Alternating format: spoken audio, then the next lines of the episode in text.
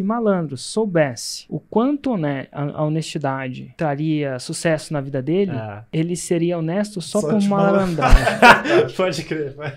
é princípios bons, é isso que eu ensino pro meu filho. Ó, seja bom. Uhum. Se você for bom com as pessoas, elas vão tender a ser bom com você, né? Se você tá no relacionamento, seja bom com a pessoa que você tá junto. Porque se você for bom com ela, ela vai tender a ser boa com você. Mas se você for bom com ela e no momento que ela não for boa com você, você apontar o dedo pra ela, ela vai sacar, "Ah, ele tava manipulando. Aí esse que é o problema. Aí Se vira você- uma cobrança, né? A E gente tá aí- fazendo uma cobrança Aí pessoa. vira de reciprocidade, é o conceito de reciprocidade para uma troca, um, um tra- um Ah. trato comercial. Não funciona.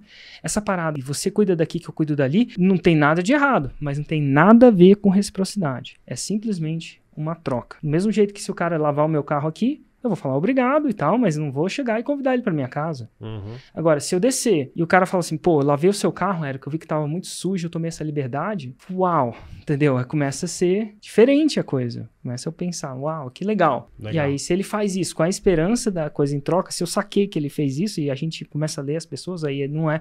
Aí passa a ser de reciprocidade para transação comercial. Outro quesito, não é o gatilho mental.